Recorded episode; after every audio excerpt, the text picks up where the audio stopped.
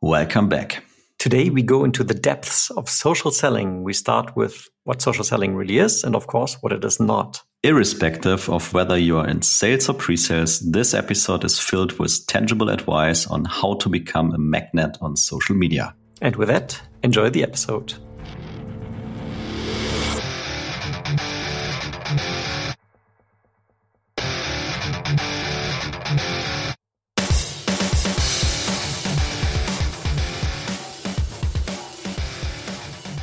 Sales Excellence, your podcast for software B2B sales and pre-sales. My name is Tim and I'm a sales engineer at Seismic. And I'm Jan, a pre-sales leader at SAP. Welcome to a new episode of our show. Yeah, indeed. Welcome to a new episode. And this is actually a first part of a two part series that we're going to do on the topic of social selling, which has been a requested topic for a little bit now. And we are going to host two subject matter experts on the topic of social selling. And this very first episode, we will concentrate on the fundamentals while we in the second episode go a little bit on a deeper dive specifically for sales engineers. So thanks for tuning in. And with that being said, let me introduce today's guest. So he has a background of 25 years in marketing. In fact, he also ran his own company, worked for some time at LinkedIn, which is going to be very relevant later. And he's now a marketing director at Seismic, in fact, a colleague of mine. His specialty, of course, social selling. Hi, Steve. How are you doing? Excellent, Tim. And Jan, I'm really happy to be here talking with you today about my absolute favorite topic. yeah, indeed. And I mean, for, for the past two years, for obvious reasons, the topic of social selling has become more and more prominent everywhere, you could say. Yeah. Just this morning, I spoke to a, an Austrian company, very small sized, and they're now all of a sudden, uh, they used to do their meetings uh, on site and uh, the events, and they even sometimes run adverts in print media. But now all of a sudden, they're interested in social selling. And our listenership um, is the same way. I've received multiple requests and messages. Hey, why don't you talk about it? And maybe it's time to actually clarify that term a little bit what is social selling and maybe what is social selling not? Steve maybe we can start with that. That's a great place to start because you know in, in some people uh, have a very negative association of social selling. They're like oh no not that. So social selling is a big basket of behaviors and some of them are, are not good behaviors in my opinion.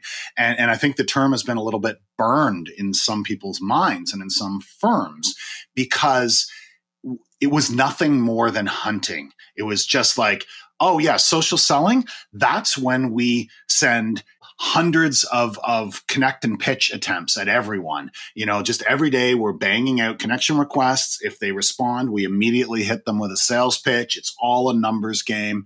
And it doesn't tend to be effective for one thing, and it certainly isn't a good experience for the people on the receiving end of it. And a lot of people are absolutely fed up with that, and they're they're they're just done with being hunted. They don't get up in the morning and say, "Can't wait to go on LinkedIn and be hunted by a bunch of salespeople." So I don't go anymore. Like I'm done with it. They just ignore those. So I think there's there's a bad taste in a lot of people's mouths about social selling. To me, that that behavior is not social selling. That's, I mean, I don't know if you call, want to call that just like social outbound or, or, or social hunting or something, but I believe that social selling is a much more holistic, buyer centric process. And in fact, I've been making a real concerted effort to try to rebrand my approach and, and others who think like I do as buyer centric social selling, as, as social selling that is actually valuable and helpful and wanted by your buyers um, as opposed to a more of an adversarial approach where you're just you're just hunting them. So I believe that ultimately buyer centric social selling is the future, and that's where you become the seller that people actually want to talk to. That most sellers spend most of their time trying to get people to talk to them through every manner of outbound email and telephone call and InMails and everything else. I'd rather flip that around and I'd rather become the magnet. I'd rather become the buyer, rather the seller that buyers want to talk to because they see that talking to me will be a valuable experience for them. Got it. So, Jan and I, we recently spoke to an SDR, in fact, on this show regards to uh, Matthias Schaper. And she actually said that a typical C level executive who is a decision maker at a company that is potentially a target for like software sales companies gets 100 and plus connection requests and pitches on LinkedIn on a single day. So I think that that speaks volumes in regards to what what you just talked about the, the I think you call it at some point pitch and slap or something like that. yeah, it's it's it's often called you know a, a, pitch slap or you know like don't pitch slap me. Um, not my term, but I love it. Also, you know, connect and pitch, right? And and that's crazy. I get 10, I get probably eight or 10 a day and I get frustrated. I cannot even imagine what it would be like to have a hundred a day. And if your approach to social is to tell your people to go do that, you're not rising above the noise. You are the noise. Like you're just adding to the problem and you are in no way standing out. Right. So with that, I think we have a clear idea of what social selling is not right? And you just uh, framed it in a way, okay, what what is more the um, the more recommended approach, right? And you said, okay, as opposed to reaching out to people and asking everyone to speak to you, you say, hey, why don't you become that magnet and become the person that people actually want to speak to, as opposed to you having to actively reach out? I mean, I'm fully aware it's a very big question, but what would that look like in detail? What would a person that is attracting these type of conversations behave like on LinkedIn? Right. I think it starts with mindsets and then it, moves into skill sets and then it moves into tactics. So it starts with a mindset of being buyer centric. It starts with a, an understanding of what you just said, Tim, that that the the very people you want to be you want to engage and you want to reach are being hunted relentlessly. They're being inundated with sales messages and marketing messages all the time. And that just being part of that noise is not going to help you. So if you start with why is that person even on LinkedIn? They're not there to be hunted. They're not there to read ads. They're not there to jump on a call for 15 minutes with every random person who shows up in their inbox. Why are they on LinkedIn? They're there to learn. They're there to advance their own interests. That's it, right? Everybody wants to learn new things and everybody wants to advance their own career or advance their own business. And if you start with that mindset and then you start saying, okay, how can I show up with an honest intent to help in that process? And instead of making it about me and what I want, how can I actually be interesting, relevant, and valuable and helpful to you? How can I help you learn? And how can I help you advance your own interests? And how can I do it in the public forum? Because if I go straight to the connection requests and straight to the direct messages, I'm just again, I'm I'm just more part of that noise. So to me, it's about engaging in the public conversation.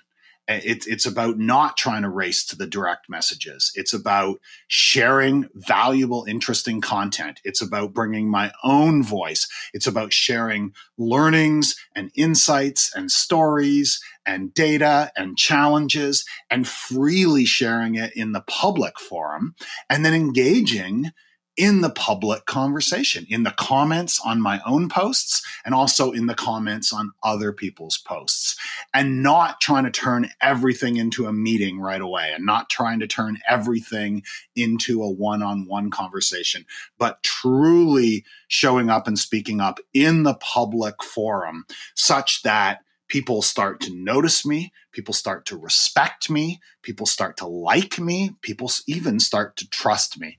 And now I start to rise above the noise. I start to rise above the crowd, and a whole lot of good things can start to happen. First of all, conversations in that public forum can start to move into more private forums.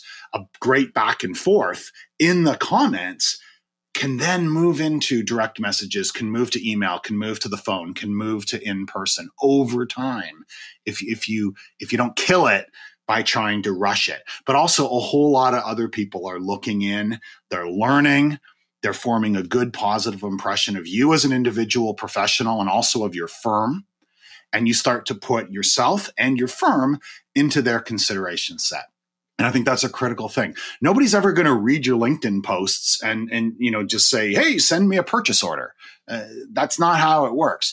But if you can earn your way into their consideration set, so that when they think about that problem that needs to be solved or that initiative that needs to be tackled, and you you personally and your firm immediately comes into their mind as one of the two or three highly credible and relevant individuals and firms to solve that problem or run that initiative for them, well, you're in a vastly better position right now than the hundred other people who are just hunting that person in their inbox. So you started out with explaining the mindset, right? And um, if, if I would summarize it, it's basically centricity around the users that are actually on the platform and understanding why they're there and then paying into that reason to actually become meaningful there. Being honestly helpful to them and not just trying to turn everything into something about me. Right. Yeah. But now you also talked about okay, now me as a business, I'm now potentially interested in running such a program. Maybe I don't do it today and now I want to move forward and then do it. And then you spoke about the second piece, which is the skill set, right? So, what type of skills would my sales organization need or individual sellers need in order to actually fulfill that mindset to, to actively act out the way you describe it? Right. So, once you've truly embraced that mindset, right now you need to put it into action. So, now we start getting into things like, well, let's start with your your profile. Let, let, let's just revamp your LinkedIn profile because a lot of salespeople's profiles are terrible, right? They're they look like they're looking for their next job. They don't in any way look like they care about their customers and their prospects. Some of them, you know, they're that chest thumping bragging thing about, you know, 180% quota attainment and been to president's club 4 years in a row and any buyer reading that just thinks I'm just money to you. You don't care about me. I'm just an, another notch on your success. That's not buyer centric and that does not make me trust you and that does not make me want to talk to you. So, eh, but at the same time, don't have just a boring resume about like where you used to work. You know, turn your profile into a buyer centric marketing asset, turn it into something that uh, actually speaks to who you are, who you serve, how you help. Um, so that when I read your profile, I learn something, I start to like you, and I start to trust you, and I start to want to talk to you. So that that's fundamental. Beyond that, the content that you share. It can't just all be your company content. It can't just be like, hey, we're so great. We won an award. You know, we raised money. Nothing wrong with sharing that stuff mix it in but but the bulk of what you share should actually be helpful to people. Whether it's a, a, you know a good mixture of third party content from industry magazines and academia whatever but also your own voice. Share your own learnings and insights and and and challenges uh, in a way that that demonstrates both subject matter expertise and buyer centric passion. And so you want to share content that isn't just a bait and switch, isn't just a hook to try to get, you know, get a sales conversation going immediately. Like truly educate and truly inspire and truly help with your content. Um, and, and, and there's a real skill around thinking through your content strategy and then also executing on that strategy, the way you write posts, the way you set up shared content to create some curiosity, to take a stand and then back it up, not just be bland and boring, not be part of the background noise, but actually be compelling and interesting. So your profile is part of it, the content that you share is part of it, and then the way you engage with others is really the third part of it you know some examples of that is not just not leading with the connection request to that executive. Like you said that executive who's getting you know 100 connection requests a day and is ignoring them. And you know especially if you've got sales in your title they know what's next. They're going to ignore your connection request. Well follow them instead right? Don't go to the connection request. That's a two-way street. They have to accept that and they probably won't. Instead follow them. Just even if their profile shows the, the connect button, just hit the little more or the three dots or whatever it is, and, and then follow them. That's a one way thing. Like I can follow Richard Branson, I can follow Elon Musk, right? Um, they don't have to uh, agree. So now I, I want to be following all the people I want to reach. And of course, many of them don't actively engage on LinkedIn, but some do. And you know what? They're all connected to their colleagues. So maybe there's 10 executives in that company that I really want to reach, and only two of them are active on LinkedIn, but I'm going to follow all 10 of them. And those two that do uh, engage, I'm going to look or do share stuff. I'm going to engage with them in really positive ways. I'm going to celebrate their wins. I'm going to celebrate what they care about.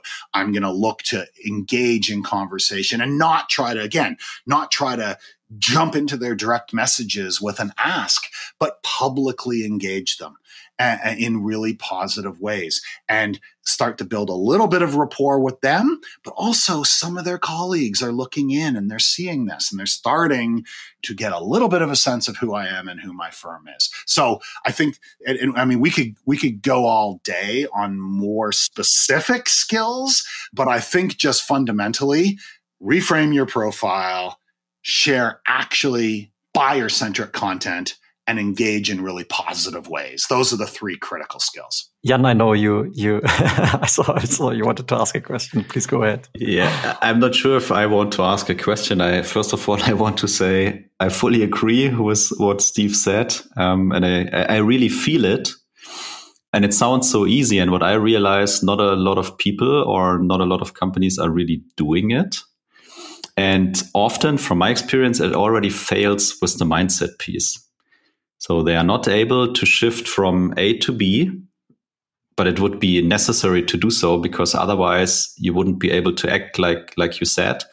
And one thing I gathered from my conversations, and maybe you can add your experience to it, there is a fear of losing control because now it's, hey, I'm giving, I'm contributing, and nobody will uh, promise me that I get back anything. So on, on the other hand, hey, I have my templates and whatever, and I shoot, shoot, shoot, shoot, and some people will click the accept button or or whatever. So how how do you how do you see that aspect of of the game? First of all, you're right. That's, that's exactly the problem. People people have no qualms about sending hundred emails, fully knowing that 99 of them are going to be ignored, but then they object to spending some time writing a post. Well, because what if what if a bunch of people ignore it? Well, yeah, a bunch of people are going to ignore it, but not everyone, you know. So uh, there's a bit of a, a bit of an inconsistency there already. I, I think it comes down to a whole lot of people and a whole lot of organizations over rotate on on measurement and and and the, you know people used to say well if it's not in salesforce it didn't happen you know like there's this sense that everything has to be measured. And if it's not cleanly measurable, then it's not important. And, and I fundamentally disagree with that. I mean, word of mouth is not measurable or not easily measurable, nor is trust, nor is reputation. Um, but ask any salesperson, does your reputation matter? Does do people trusting you? Does that matter? Do, do relationships matter? They'll say, oh yeah, of course they do. Okay, now tell me exactly how you measure those and put them in a, in a dashboard. They can't, right? So why now? Why why, why here are you going to insist on simple transactional measurement? I think it's it's just a huge mistake, and that's why again you got to start with the mindset because you could talk all day to sales leaders and individual salespeople about tactics, but if if if their mindset is still in transactional, easily measurable, you're wasting your time. You gotta start with the mindsets about building trust, about building reputation, about standing above the crowd. I mean, like it's it's incredibly noisy out there. You know, Tim talked about a hundred hundred connection requests a day and stuff like. I mean, it is crazy noisy. Everywhere you go, somebody wants a, a piece of you, right? I mean, we all know how hard it is to sell in this world, but stop for a minute and think about how hard it is to buy. I mean, it's it's hard to be a buyer. And frankly, a lot of sellers have never been on the other side of the table. And I have. I've bought a lot of software. I've bought a lot of services. I know how hard it is to buy. It's really hard to know who to listen to, who to spend time with, and who to trust.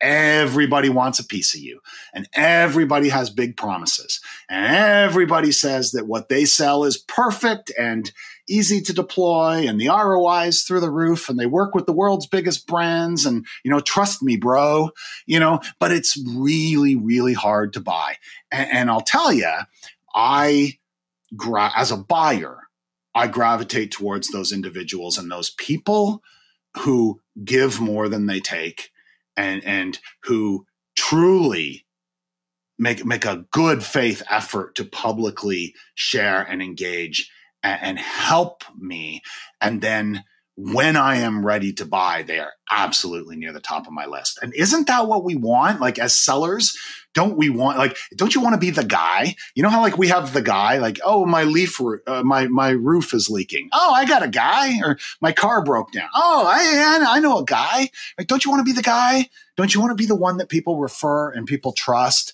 And, and and like there are some people out there on LinkedIn and some firms that are doing a great job of being the guy. Like it's like I know I know who to talk to.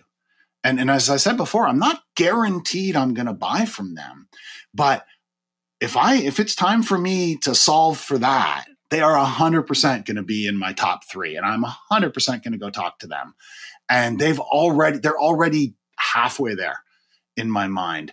The people who keep peppering my inbox with with messages that I instantly delete without reading, they're nowhere. So I want to draw a comparison here, right? And I think this is a little bit of a convergence between B2B and B2C, right? So I really love YouTube, right? I even have a premium subscription to everyone listening. I'm not getting paid for this. I can really recommend it because the adverts on YouTube are flippin' annoying and 10 euros a month, at least that's what the price is in Germany is well worth it. Not the point. I love YouTube and I consume a lot of content on YouTube, different topics, business, video games, sports, whatever, right? And uh, on YouTube, it's quite similar to LinkedIn because on YouTube, you have a home page where you don't necessarily only see the channels that you've subscribed to, but you get some inspiration from other channels. Here and there, the algorithm decides, hey, maybe Tim, you like this, maybe you like this, right? And it's pretty much the LinkedIn feed in that sense that when I go on LinkedIn today, I don't only see the content from my first level contacts, I see second and third level when my first level contacts are starting to interact with it. So it's like a little bit of a curated algorithm, curated feed that I have there. And in YouTube, this leads me to discover new things, new channels, new content creators. And then I start to subscribe if I really like the content and watch it on a regular basis. And this is the way I have started to see LinkedIn now as well, right? I see it as a, as you mentioned earlier, like a feed for me to get inspiration to learn from. And I'm actively going on the hunt for people who are posting things on LinkedIn that I really care about. And I start to follow them. I start to subscribe to them, as you would say on the YouTube terms. And it's so far away from anything that resembles from a CV or like a, like me advertising myself for a certain position to get hired or anything like that.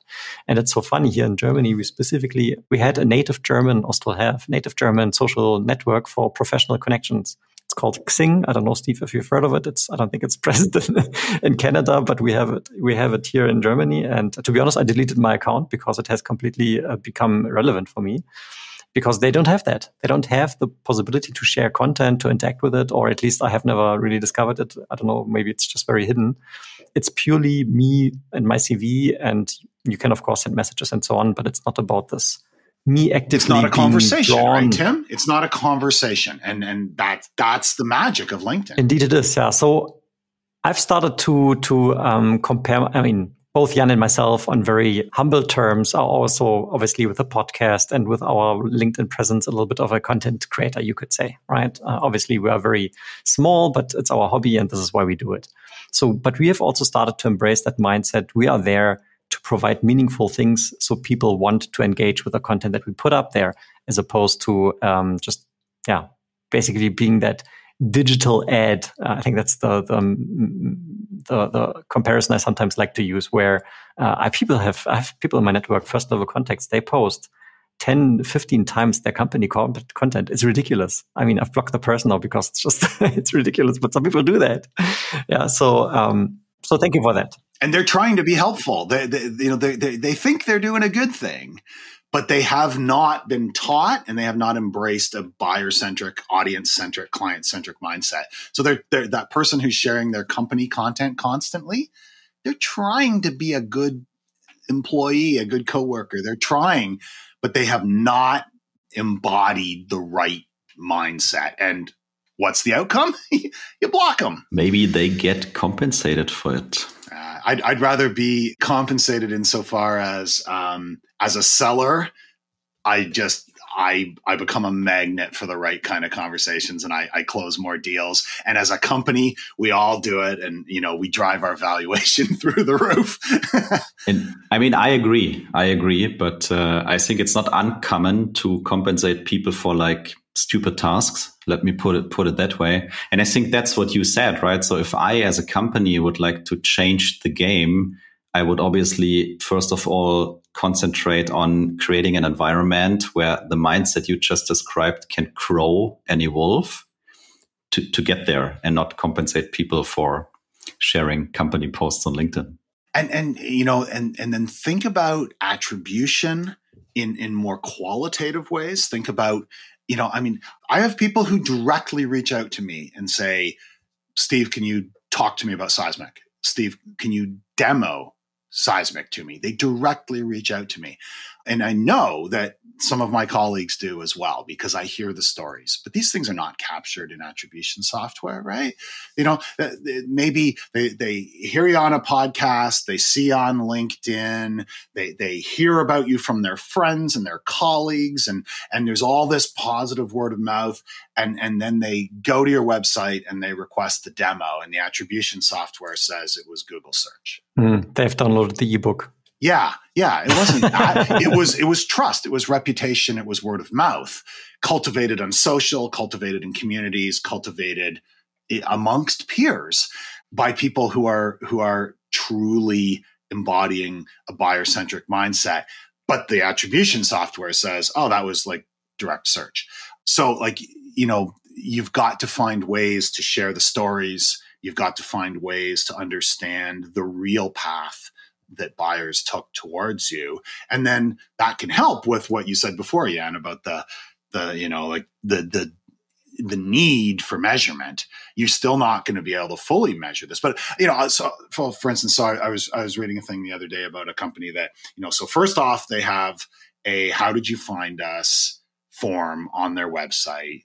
It's not a drop down menu. It's just an open text box and people will write, "Oh, well, I heard the CEO on this podcast, and then I saw a bunch of their people on LinkedIn, and you know, blah." And my friend told me they're awesome, right? I, you know, then they know that, and then they share it in a Slack channel, so the whole company sees it. Or maybe maybe it's like, you know, I'm why why are you here requesting a demo?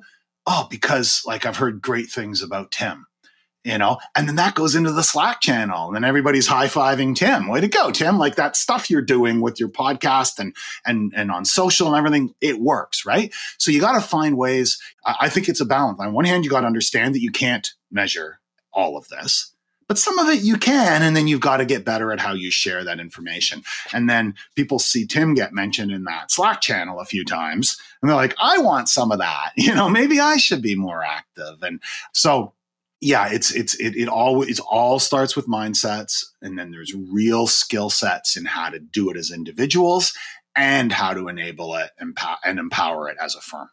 So now, if we consider our audience, right, pre-sales, sales, um, maybe sales or pre-sales leaders, and now they're wondering, okay, well, do I need to consider social selling also for my team, or are there instances? Where it actually for us or me as a company or as an individual even doesn't make sense. So does everyone need social selling? I, I, say absolutely yes. And I'm not saying that it replaces the other things you do. I'm not saying don't send emails. I'm not saying don't make calls. That would be foolish. I'm saying do this too. And it will enhance that. So, what I mean is across all things. So, again, starting with that profile, those people need a profile that builds trust right? Whether you're you're an SDR or BDR at the front edge of this process, you're a sales engineer who's coming in to be an expert and really help people through their buying journey. Does your LinkedIn profile build confidence and build trust, or is it just a, a list of where you used to work, right? So fix that. And and if and if you are someone who is doing a lot of prospecting and doing a lot of outbounding, I firmly believe that building a strong reputation on LinkedIn will help you in the email box too. And, and why? Because for all of our obsession with subject lines and cadences and opening sentences and social proof and should I use three bullet points or four and all the things we obsess about when it comes to prospecting emails, hardly anybody talks about who, who the sender is. You know, we talk about the what, the what's in the email and what's all this stuff, but, but who's it from? I get a lot of prospecting emails, and from my perspective, they're from nobody Like they're from nobody I've ever heard of, nobody who, who sparks even a tiny bit of positive reaction in my mind. So it's a very easy thing for me at the start of every day just to go delete, delete, delete, delete down the line. But if I recognize that name, eh, like, oh, wait a minute. I'm, I'm not so quick on the delete button, right? It's like, wait, I've seen this person. This is the name. Like I pause, it breaks the pattern. The pattern is a bunch of randoms with prospecting emails that all start to look and sound the same. The pattern break is the name. I've heard that name. Who is that guy? And then and a little bit of positive connotations because I've seen that guy on LinkedIn really engaging with people, really being helpful, really being valuable. Well, you just broke the pattern and I didn't delete. Now I'm at least going to read that email. I'm not promising you I'm going to respond to it, but the chance is non zero. And, and frankly, for me, if I if you are nobody to me, the chance of me responding to your email is zero. And if you are a little bit of a somebody to me, it is now non-zero. So that's better. So I firmly believe that you you build your reputation on LinkedIn and it helps you on LinkedIn, but it can also help you in the inbox devil's advocate in this instance, right? Before we conclude the conversation, especially if you look at SDRs or even AEs in tech companies, the churn is real, right?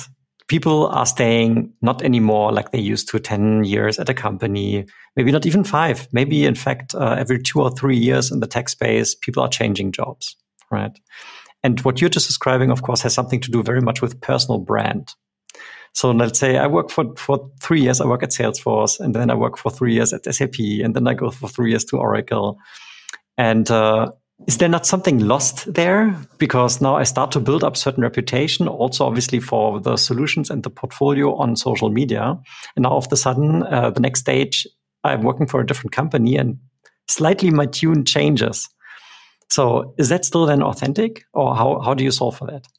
I, I don't think it's inauthentic at all. Um, any seller who's ever moved jobs, as they all have, will tell you that, that some of their first sales are to people they've sold to in the past, right? They built trust, they built reputation, they delivered on their promises, and and, uh, and, and successfully sold solution A into that buyer, and now they work for company B if it's not a direct competitor that would require ripping out solution A, if it's something, you know, adjacent to that, that's usually their easiest sale is, is the people that they've already rapport with and had rep, you know, built reputation and built trust with, right? Those are their first few sales. So just extend that thinking. If you are really showing up and speaking up and building reputation and building trust on social, and now you move companies, well, that trust goes with you. It's like, yeah, now, you know, like I look at myself. Three years ago, I was mostly focused on link. I was mostly focused on account based marketing. That was most of what I talked about on LinkedIn. As I moved through my career, my focus changed, but I didn't change. My my reputation didn't change. The fact that people b- believe that I you know, I mean what I say and I say what I mean and I and I and I'm sincere in my desire to be helpful to others that didn't change I'm, I'm i'm selling a different product now but my reputation goes with me so i would say all the more important in a world where aes and, and others are, are changing jobs every few years all the more important to build your own reputation and your own network and your own trust because that's something you're investing in yourself and that's something you take with you. And, and and, i don't think the fact that you go to a new employer and you start talking a little bit differently, I don't think that changes that. Hopefully, you're not completely contradicting everything you used to say because that would be weird. But um, you know, you can start to focus on different problems to solve. You can start to focus on different industries or different stakeholders in, in a completely authentic voice. And I think, sorry, Tim, just to add to that, I think, Steve, you mentioned it at the very beginning, right? So if you start with yourself, with your profile, who you want to be and what you would like to talk about, maybe that's already part of it, right? And this way you can make sure yourself that it will stay authentic and it's not connected to your employer. Yeah, yes. Sometimes people have really cool uh, about sections in their well, it tells a little bit of a story of, eh, you know, it's like, well, you know, when I was 16, I started, you know, I worked in retail and that taught me about blah blah blah, and then I went on and I did this, and I, and now I'm doing this And this is why I'm excited to do it. And then they move to a new job. Well, they can just add on to that. And based on everything I learned there, now I've moved into this new role in this new industry and I'm super, it's very authentic. It's very human. It's very real. And it's so much more interesting and engaging than just someone who puts some corporate boilerplate about we're the industry's leading whatever and and that's that's the extent of their linkedin profile so now if we consider our listeners right and maybe the companies they work for they don't have a social selling program maybe they don't have technology to solve support them in that initiative maybe they just realize hey maybe i should actually become a little bit more active what are the top three things that you would advise of uh, of doing um, to actually be successful in that endeavor as an individual? What would you say? Hey, stay away from this, avoid this, but rather do this. The top three things that come to mind. Yeah, I, I think the first thing is fix your profile. I know I've mentioned this several times, but honestly, I've been talking about this stuff for a decade, and so have lots of other people. And still, go pick 10 random salespeople, and, and I bet you at least six of them have terrible profiles. It's like, really, a decade later you know, so you know what? LinkedIn is 19 years old. I, I, was just looking that up. LinkedIn launched in 2003. I started on LinkedIn in 2006. It's wild to me that probably six or seven out of 10 salespeople still have terrible profiles. So just fix that. It's not a boring resume. It's not a brag sheet. It's a market centric, client centric, buyer centric document. Make it interesting, make it about them and, and, build trust and build. So that's the that's that's like that's the first thing. Fix your profile. if you don't do anything else, fix your profile because you know what, people are going to check it out and they're going to use that as a, to help decide whether they're going to take your call, take that meeting, respond to that email. Fix your profile. That's just just absolutely basic. Uh, second thing is stop hunting and start start engaging. That's just absolutely. I mean, don't be the, the 101st uh, uh, connection request that that guy is getting today. Be different be better uh, rise above the noise. Don't be don't be the noise rise above the noise. Start engaging in truly uh, helpful. Start engaging with an honest intent an honest intent to help and inspire and educate and not just like a bait and switch. Ooh, you made eye contact. You made digital eye contact with me. I'm going to immediately go for the sale. No, no. So stop hunting and start giving would be my second thing. Fix your profile is number one. Fix your approach would be number two. And, and I think number three would be understand that this is not a, a magic bullet. It, it's not a hack. It's not something that's going to suddenly change. It's not like you're going to start doing this and it's going to magically transform your career. It, it, takes time. We know this in other parts of our lives, right? Like if I eat healthy today, am I measurably healthier tomorrow? Know, of course I'm not. But what if I eat healthy most of the time for a, for a period of time? Am I healthier? Yeah, I sure am. And we know we know that's true. And that's why we try to eat reasonably well most of the time. And that's why we try to exercise reasonably well most of the time.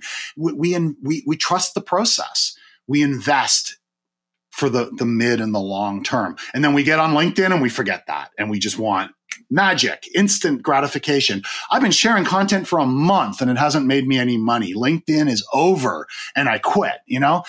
So adjust you. So fix your profile, fix your approach, and then, and then finally fix your time horizons and, and learn to trust the process. Uh, you're investing in yourself. You're investing in something that will compound over time. I've been doing this for a long time and it keeps growing. I, I, I've got my network is twice as big as it was two years ago. The amount of engagement I get is twice as much as I got a year ago. But I'm still far behind where some people are in this. It's a journey, it's not a destination. You can't just throw the switch and now I'm a social seller. It's it's you got to trust the process, you got to invest in yourself and you got to think longer term. And I promise you if you do, it will pay off over time. But just probably not as quickly as you think. So, if we dare to look into the crystal ball, right? I mean, we've comprehensively discussed how LinkedIn looks today, uh, what type of mistakes people make, and what me really means to do good social selling, meaningful social selling, right? But now, let's say in five years from now or 10 years from now, what will actually social media really look like? I think what it's going to be is it's just going to become a natural part of what we do. So if you go way back, you know, if you're old enough to go back to when email came in, so what are we talking late 90s here? People were like, "What? What you want me to do what?" Like I've I've got a phone, I've got an answering machine. I'm busy. You want me to now do this other thing too? How much time do you want me to spend on these emails? Like, how many emails should I send? How many emails do you expect me to answer? I'm busy, you know? It was this other thing. It wasn't in any way organic to the way people did their jobs. It was the other. And then pretty quickly it became just like now no one would ever say, how many emails like how, how, much time should i spend on email and why why why should i do email it's just like it's just part of your life and your job, uh, no matter what your job is, not just for sellers, for everybody. Uh, and you don't even question it. And, and frankly, if you just said, you know what, I, I don't believe in email, I'm not going to do email. Well, you're not doing your job. You're going to get fired, right? Like you're not going to succeed if you just decide, nah, I, I don't really like email's not for me. Like I think that that's where we're going to go with social. That it's just it's not going to be an other. It's not going to be, people will stop asking questions like, how much time should I spend on LinkedIn? How many times should I post? How many comments should I uh, leave each day or each week? They're going to stop answering those questions, asking those questions because it's just going to be part of what they do. It's going to be part the fabric of their lives, the fabric of their profession. And it'll, as silly as it would sound today to say, yeah, no, I don't do email. It'll sound that silly five or 10 years from now to say, I don't do social. It'd be like, well, how, how are you a professional? So it's just going to become part of the fabric of what we do. Uh, I think that is more what's going to change rather than some like new platform or new technology or, or, you know, new shiny thing. I mean, sometimes I'm, I'm even uh, tempted to say that the way you position yourself on social will also have a relevance on the value as an employee right? Even already today, if I have, I don't know, on LinkedIn, 10,000 followers and it's a, it's the relevant target group, and I'm going towards a new company and say, Hey, would you like to hire me for this and this topic? I mean, how much is easier is it going to be for me to, to hire talent out of my network or to position a certain message in my, in my network? Um, so in that sense alone, um, it, it's could be a shift in the way talent is being perceived, or it's an extra element how talent can be judged, whether it's something that someone that would employ or not. 100%. I absolutely, when I hire marketers, if someone is not active and not good on LinkedIn, I'm having a hard time understanding them as a modern marketer. Uh, and, and, and it'd be same for salespeople and, and a lot of, so I totally agree, Tim. And, and I mean, everyone wants to be on a winning team. Everyone wants to be empowered and enabled in the workplace. And I think there's no better way of showing that you are a modern, empowering, enabling organization than to have a whole lot of your people really showing up as human beings and, and really engaging in that great conversation. You know, I say LinkedIn is the greatest conversation the world has ever had, the greatest ongoing business conversation the world has ever had. And, you know, when I see a company that has a whole lot of their people at all levels, including senior leadership, engaging in that conversation, well, that's a company I want to work for. You know, I think it's it's it's huge for uh, huge for talent acquisition. And you know what else? It's it also is important for your reputation and your relationships inside your current company today. And I'm speaking from personal experience here. I am better known, better understood, better respected, and I have better relationships with people across our company, Tim, because of my activity on LinkedIn than I ever would have. Um, people who in different countries, in different offices within North America, um, in the much higher reaches of the organization, I have I have much better relationships with senior executives than I ever would have if I was just quietly head down doing my job. The fact that I show up and speak up and and engage actively on social with real intent to, to help myself and to help my firm. That's helping me internally in my current company today. Never mind how it's going to help me in the future. And, and I think that that's something that we often don't talk about. We, we don't talk about your internal brand and how important that is. It's not just about your external brand, it's your internal brand too. Yeah, thanks for adding to that. Yeah, absolutely. It's something we, we haven't uh, discussed up to, till now. So, perfect point. And with that, um, I would like to conclude here. Um, unless Jan has a funny look on his face, obviously the listeners can't see it, but it sound, looks like uh, you wanted to, to say something, Jan. Yeah, I just want to ask you for a favor. You want to ask me? Yeah, please go ahead. Yeah, could you please answer my email from three weeks ago? I don't. I don't do emails. awesome. Steve, thank you so much for joining us here on the show. Uh, thanks for sharing your experiences and insights. Um, you've obviously been in this game for a long time, and I think there's plenty of things to take away from this conversation. Um, we're going to put your LinkedIn profile, of course, in the show notes if you don't mind for people to reach out to you if they have further comments, questions on anything that we've here discussed today. But again, big thank you, Steve, for joining us. Well, thanks for having me on, Tim. Jan, really appreciate it. And yes, I, I would welcome people to reach out on LinkedIn, not to pitch me, not to hunt me, um, but to connect like a human being. Uh, I share a lot of content. I write a lot of my own content, and I actively engage in the conversation. And I'd very much uh, welcome more people to join that conversation. Thank you so much, Steve. Also from my side, I need to go and uh, fix my LinkedIn profile now. Get on. You, you, better do that. You better yeah, do that. No, really. Th thanks for all your your inspiration um, and, and and sharing sharing all that relevant stuff. So I really enjoyed it. Thumbs up to you. So did I. Thanks for having me on, guys. This was Jan and Tim here at the Sales Excellence Podcast, your podcast for software, B2B sales, and pre sales. Of course, you can also get in touch with us on LinkedIn, so please do reach out. Thanks for tuning in again, and until next time, cheers and bye bye. Bye bye.